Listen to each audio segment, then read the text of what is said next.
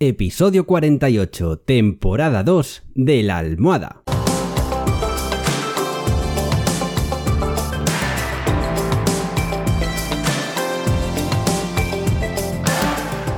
Bienvenidos y bienvenidas a esta segunda temporada del podcast de La Almohada, un podcast en el que os cuento los trucos y estrategias para que podáis vivir sin complicaciones, con un mayor control de vuestra vida y que podáis ser vuestra mejor versión. En resumen, para que seáis más felices, que nos lo hemos ganado. Así que, si ya estamos todos, ¡comenzamos!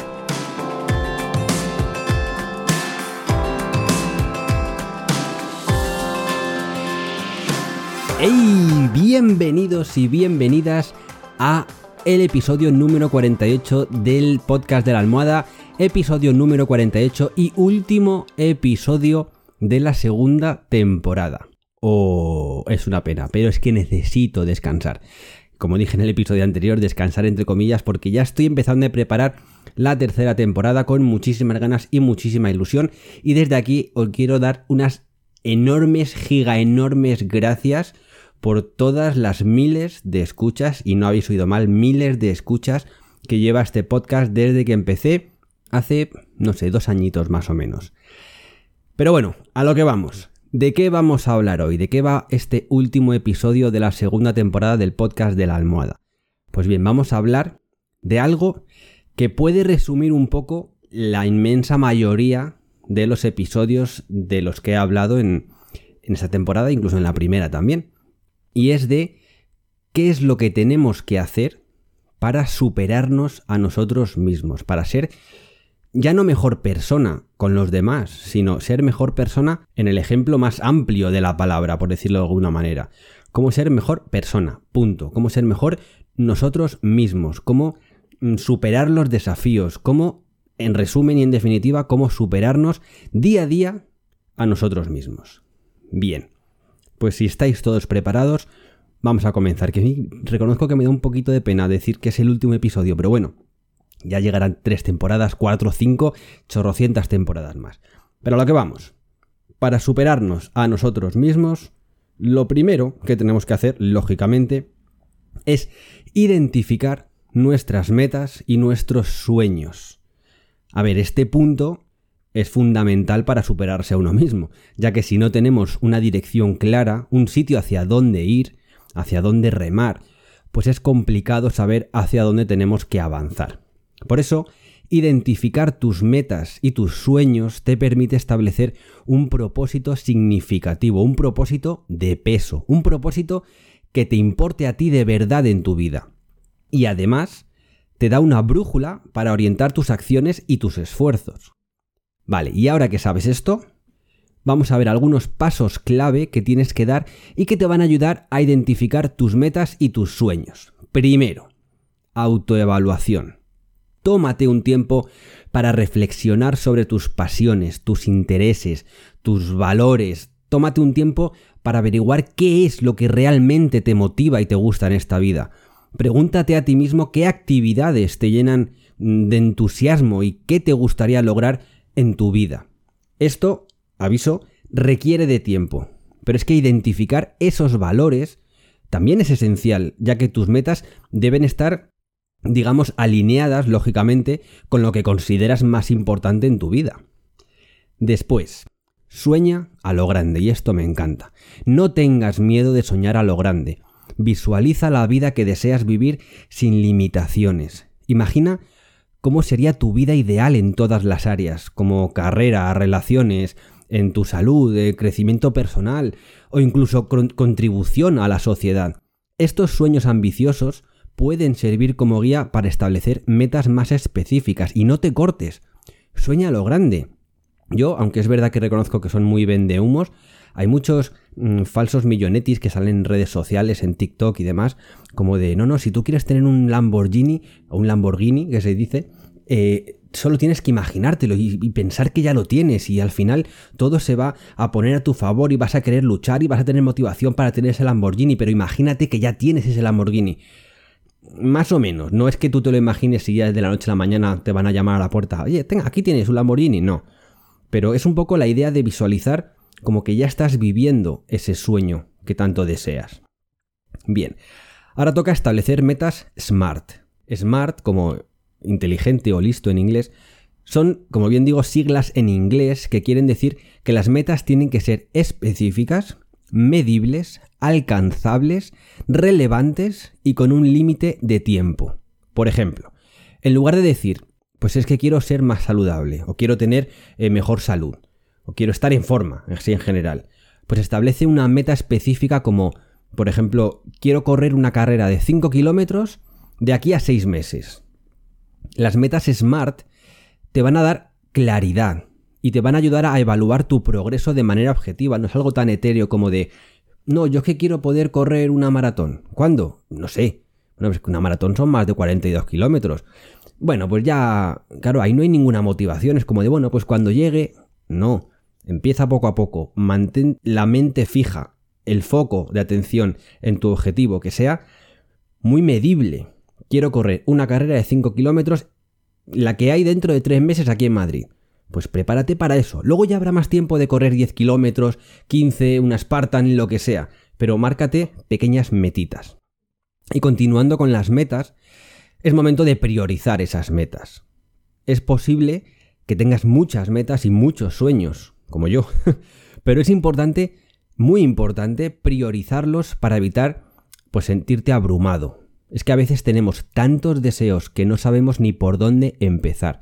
Y justo por eso tienes que identificar las metas que sean más importantes para ti en este momento de tu vida y concentrarte en ellas, claro. A medida que logres algunas metas, pues puedes ir avanzando hacia otras, pero quien mucho abraza, poco aprieta, así que céntrate en las que de verdad te interesan. Y otro punto muy importante también es que crees un plan de acción. Vale. Una vez que tengas tus metas claras, desarrolla un plan de acción detallado para alcanzarlas. Lógicamente, esto es muy sencillo. Solo tienes que dividir cada objetivo general, digamos, en pasos más pequeñitos y lógicamente alcanzables, que sean que no sean una utopía, que los puedas ir consiguiendo en semanas incluso. Establece fechas límites realistas para cada paso y lo más importante, comprométete a seguir el plan. No me sirve, no me sirve de nada decir quiero correr una carrera de 5 kilómetros mm, de que hay aquí en Madrid dentro de 3 meses Empiezas a entrenar tres días por semana, a la semana siguiente haces dos, la siguiente uno, bueno, esta semana estoy un poco cansado, no entreno, no. Comprométete, si lo vas a cumplir, tiene que ser 100% real. Y ya para terminar con este punto sobre identificar tus metas, es súper importante que seas flexible. Según vas avanzando hacia tus metas, lo más seguro es que te encuentres con desafíos inesperados, con cambios en tus circunstancias o en tu entorno. En resumen, es muy probable que te encuentres con piedras en el camino.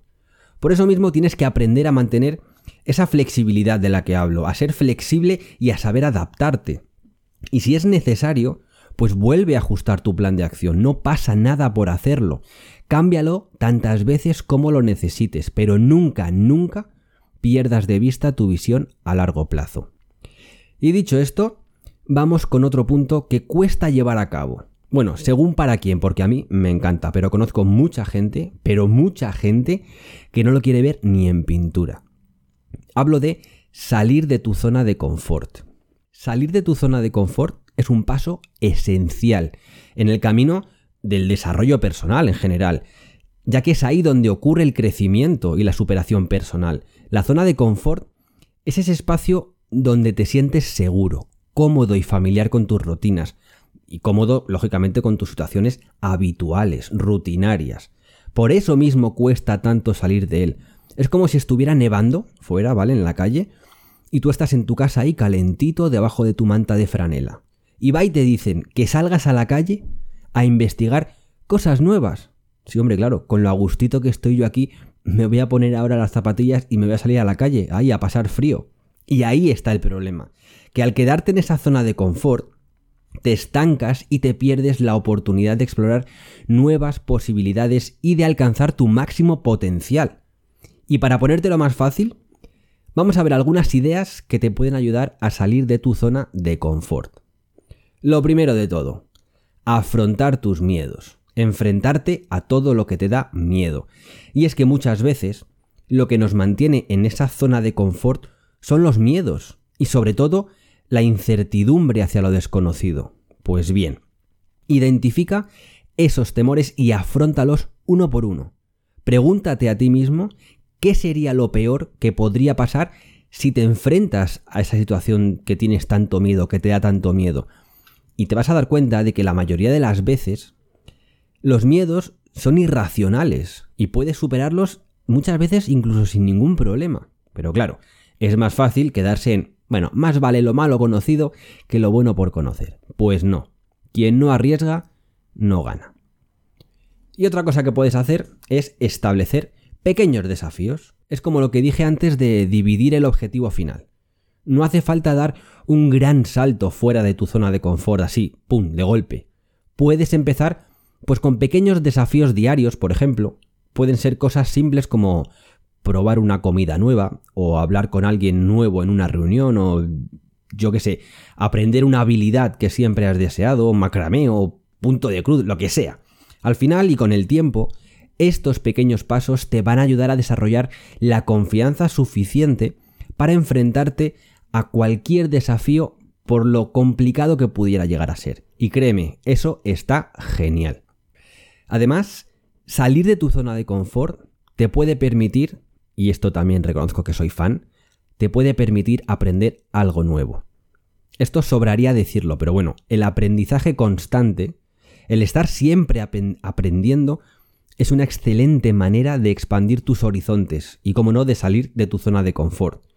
Puedes tomar clases, asistir a talleres, leer libros de autoayuda o de mm, física cuántica, lo que sea, o hacer cursos online sobre algún tema que te interese. Y es que al aprender algo nuevo vas a estar abriendo tu mente a nuevas perspectivas y oportunidades. En serio, si hay algo que siempre digo a mi hijo es que nunca hay que dejar de aprender. Que hay muchísimas cosas súper curiosas e interesantes que no vamos a conocer jamás si no nos lanzamos a la piscina. Luego otra cosa complicada, pero oye, muy enriquecedora, es aceptar desafíos laborales, aceptar nuevos desafíos en el trabajo. En el ámbito laboral, busca oportunidades que te desafíen y que te permitan crecer profesionalmente, que eso al fin y al cabo también te va a hacer crecer como persona. Ya sé que es más cómodo estar en modo automático, ahí aborregado, haciendo siempre lo mismo, pero es que es un coñazo, ¿no? ¿Quieres un trabajo de verdad así para siempre? No sé, yo no. Puedes aceptar nuevos proyectos, eh, roles más responsables o con mayor responsabilidad, o incluso un cambio de carrera o de trabajo. Si de verdad crees que estás estancado en tu trabajo actual o que no es exactamente lo que querías hacer. Ahí ya depende de lo valiente que sea cada uno, pero yo el otro día leí una noticia de una mujer que empezó, bueno, que empezó no, que se convirtió ya en profesora de, no sé si era de primaria, con, no sé si eran 45 o 50 años, porque ella, había trabajado de, abogada en un bufete y de repente llegó un día que dijo, es que no quiero ser abogada, a mí me gusta la docencia. Se puso a estudiar, dejó su trabajo donde ganaba bien y ahora cobrará menos, pero es feliz. Se ha superado ella misma, ya no está yendo cada día a trabajar a un trabajo que no le gusta, que solo lo hacía por el dinero y ya está. A eso me refiero. Ella fue muy valiente y dijo, oye, hasta aquí hemos llegado, voy a hacer lo que de verdad me gusta. Pero bueno, ahí ya, cada uno. Después, otro punto importante es practicar la tolerancia a la incertidumbre. Esto está claro. Salir de tu zona de confort, como dije antes, significa sí o sí enfrentarte a la incertidumbre, algo que no sabes cómo puede salir. Pues bien, practica la tolerancia a esa incertidumbre. Comprende que no siempre tendrás todas las respuestas o garantías al tomar decisiones fuera de lo habitual. Si fuera así, si supiéramos al 100% seguro que cuando vamos a hacer algo nuevo va a salir bien o va a salir mal, pues vaya chollo, ¿no? Así que aprende aceptar ese riesgo y afrontarlo con valentía, con un par, oye, es que tiene que ser así, hay que ser valientes en esta vida.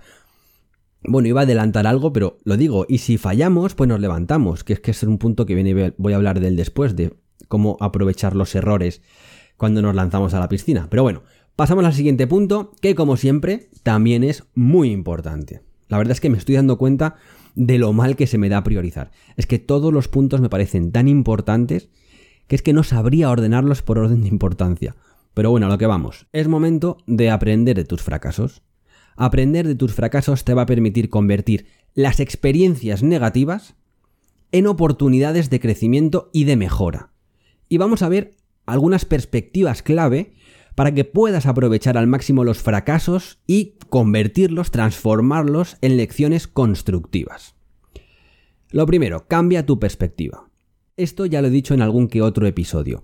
En lugar de ver el fracaso como algo negativo o, desalentador, cámbialo a una perspectiva de aprendizaje. Considera cada fracaso, oye, como una valiosa oportunidad para adquirir conocimientos, para crecer como persona y mejorar en el futuro.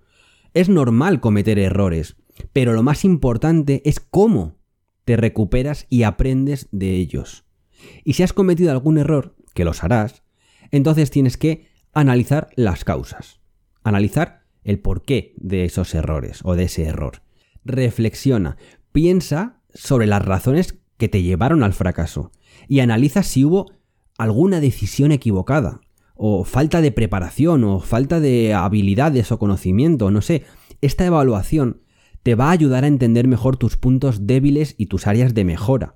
Pero eso sí, nada de balones fuera, que somos expertos en culpar a los demás y nunca fijarnos en nosotros mismos.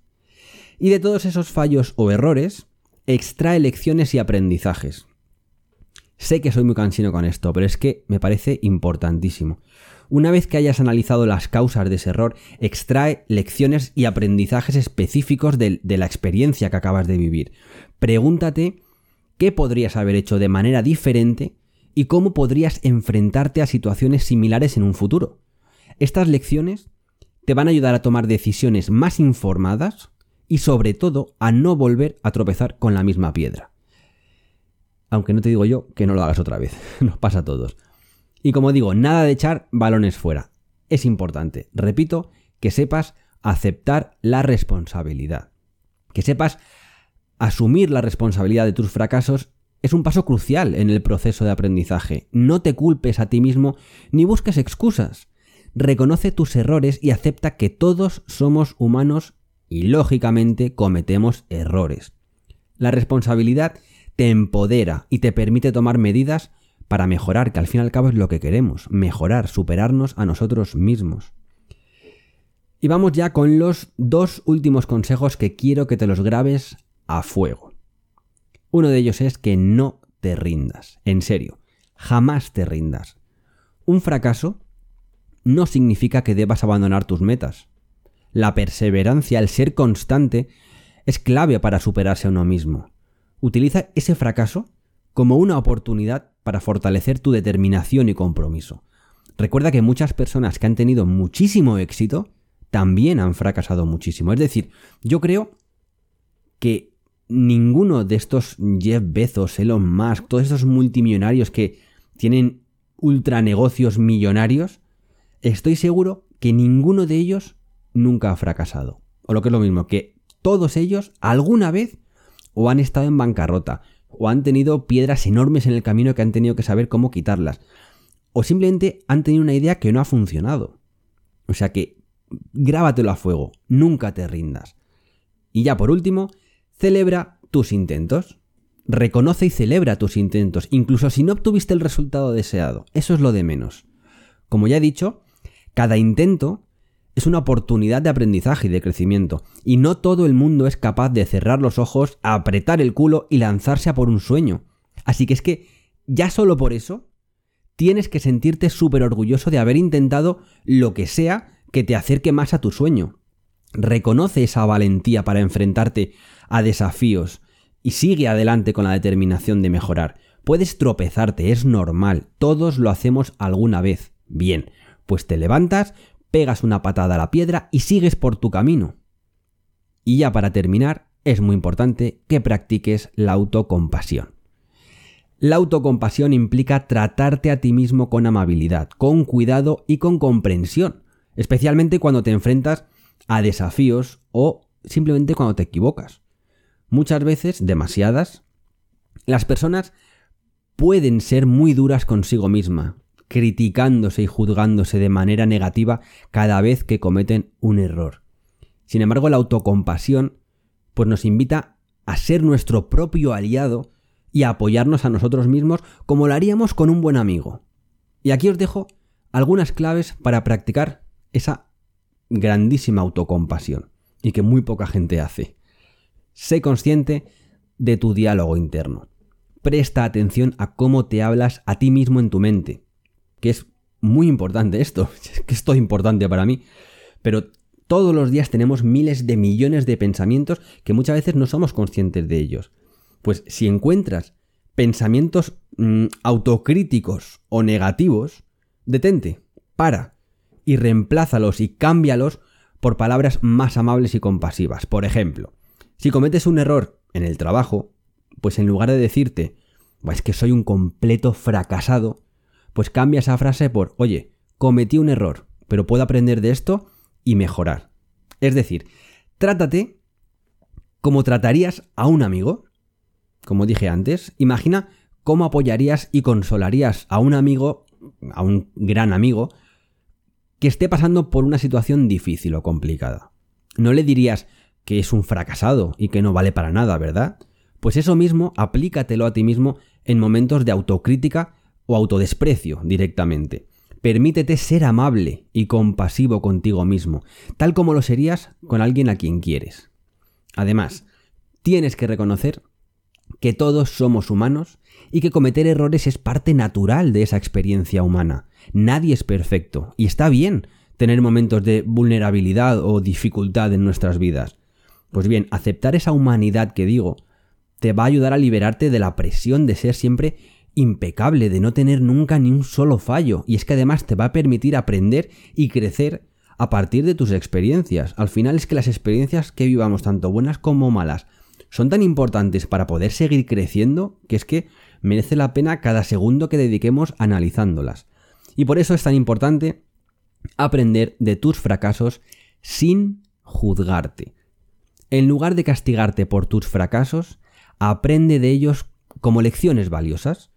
La autocompasión te permite aceptar tus errores sin juzgarte duramente. Aprende de lo que ha pasado, reconoce tu esfuerzo y tu compromiso con ese sueño, con esa meta, y encuentra maneras constructivas, importante, constructivas, de mejorar en el futuro. Y ya por último, evita comparaciones y no te compares con nadie. La autocompasión también implica eso, evitar compararse con los demás. A ver, cada persona tiene su propio camino y sus propias experiencias y vivencias y sus circunstancias. Así que en lugar de compararte con los demás, enfócate en tu propio crecimiento y en tu propio desarrollo. Y si no puedes evitar compararte con alguien, con quien sea, pues que ese alguien y esa comparación te sirva como inspiración, como impulso y como motivación para no salirte de tu camino. Y ahora ya sí que sí, amigos y amigas, lamentándolo muchísimo, tengo que cerrar y zanjar esta segunda temporada del podcast de la almohada. Os prometo que volveré en septiembre ya con una tercera temporada con muchísimos temas súper interesantes. Mm, recordad que también podéis seguir mandándome cualquier propuesta que tengáis a mi correo electrónico info o a través de la cajita de comentarios de mi web www.alvaropedroche.com desde donde podréis acceder a mis redes sociales en Facebook, Instagram, TikTok y demás y como no escucharme en Spotify, Anchor, iBox, Google Podcast y Apple Podcast. Y ya sin más dilación me despido dándos un abrazo enorme y un agradecimiento más que enorme a todos vosotros que me seguís por aquí y me habláis y me comentáis y me felicitáis y es que sois una maravilla. Pero, igual que vosotros me pedís eh, capítulos específicos, yo como siempre os voy a pedir una cosa. Y esa cosa no es otra que seáis muy, muy, muy felices. Nos vemos en septiembre.